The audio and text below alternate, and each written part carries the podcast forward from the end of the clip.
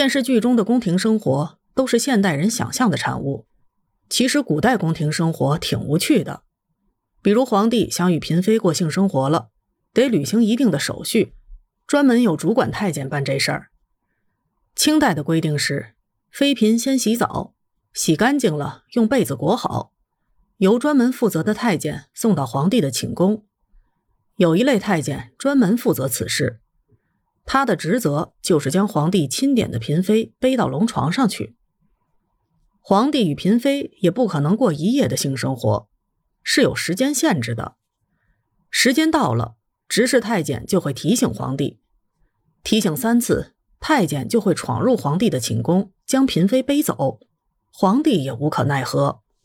后半夜，皇帝是自己过的，背走之前，太监会问皇帝留不留，如果皇帝回答留，则太监记下几时几刻，这就是该嫔妃的受孕时辰；如果回答不留，则背走后，采取后补避孕措施，通过推拿的手段，据说是按揉妃子的后骨穴道，将皇帝的精液推出来。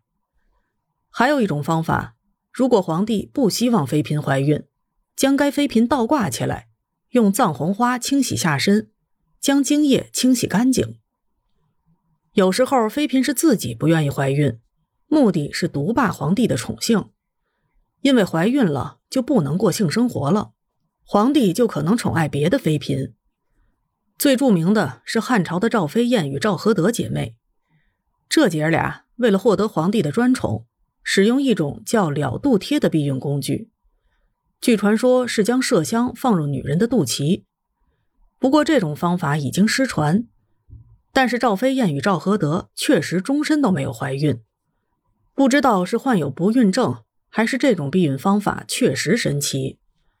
在中国民间需要避孕的，会使用不同的避孕方法，尤其是妓院老鸨为了避免妓女怀孕，会使用摧残人身体健康的非常手段。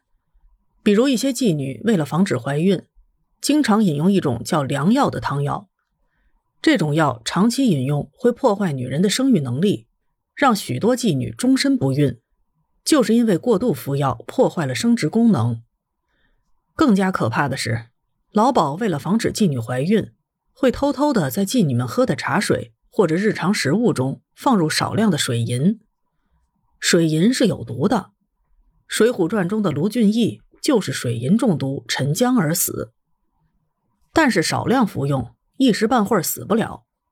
妓女们不知不觉中服用了水银，可以达到避孕的效果，但是对健康起到了非常不利的作用。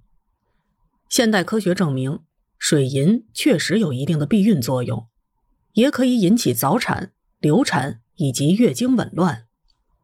民间避孕的方法五花八门，有用柿子地粉泡水喝避孕的，有用黄酒冲泡柿子地避孕的，有用少量砒霜或马钱子碱避孕的，有用鱼鳔制作的避孕套避孕的，有用猪膀胱制作避孕套避孕的。有用绵羊肠子制作避孕套避孕的，这些神奇的避孕方法，大多来自三姑六婆中的医婆和稳婆。至少到了南宋的时候，中国的避孕药物已相当发达。